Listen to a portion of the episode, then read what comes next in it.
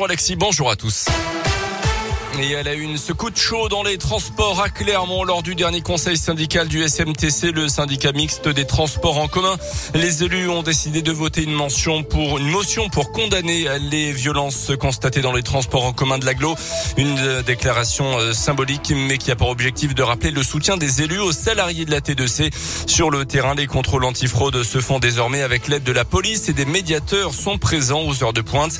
Mais les élus veulent également pousser tous les usagers à réagir pour ne pas laisser un climat anxiogène s'installer, comme le souligne Cyril Sineux, élu en charge des transports à Clermont et vice-président de la T2C. Ça va de, euh, de l'insulte à la fraude, euh, à l'injure, euh, au crachat, et puis à des agressions physiques plus soutenues, y compris avec des armes blanches. Évidemment, les, les agressions les plus dures sont les plus exceptionnelles, mais toute la journée, quand vous subissez des insultes, quand vous subissez la mauvaise humeur et l'agression des automobilistes, par exemple, euh, ou des autres usagers de l'espace public. C'est le trop-plein au bout d'un moment qui fait que ça devient insupportable.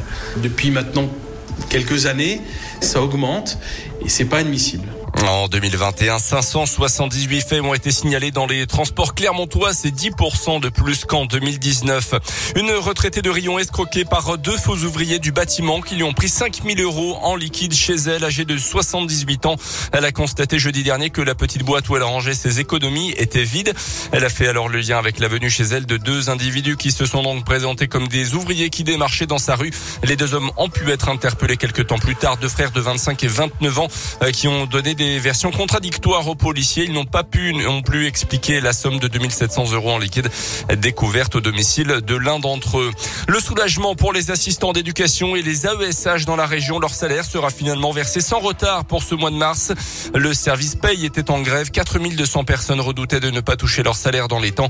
Les grévistes auraient obtenu des avancées sans que l'on sache exactement de quoi il s'agit dans les médias. Une réunion est prévue aujourd'hui au comité technique académique. Dans l'actu également, la guerre en Ukraine et les négociations vont reprendre aujourd'hui en Turquie. Le sulfureux groupe paramilitaire russe Wagner serait déjà implanté dans l'est de l'Ukraine. Plus de 1000 combattants sont sur place selon le gouvernement britannique. Même si l'avancée des troupes de Vladimir Poutine n'est plus aussi rapide qu'avant, Irpin en banlieue de Kiev a notamment été reprise par l'armée ukrainienne. En France, la solidarité s'organise. La Croix-Rouge a lancé hier un site internet pour aider au maximum les Ukrainiens euh, fuyant la guerre et arrivant en France. La dernière ligne droite aujourd'hui pour Parcoursup, les lycéens de terminale et les jeunes en réorientation jusqu'à ce soir minuit pour formuler jusqu'à 10 vœux sur cette plateforme d'admission dans l'enseignement supérieur. Ils auront ensuite jusqu'au 7 avril pour peaufiner leur lettre de motivation et leur dossier de candidature. Parcoursup qui s'invite également dans la campagne présidentielle à deux semaines du premier tour. La moitié des candidats proposent tout simplement de supprimer ce dispositif. Un mot de foot, l'équipe de France est à Lille ce soir, deuxième match amical de cette trêve internationale.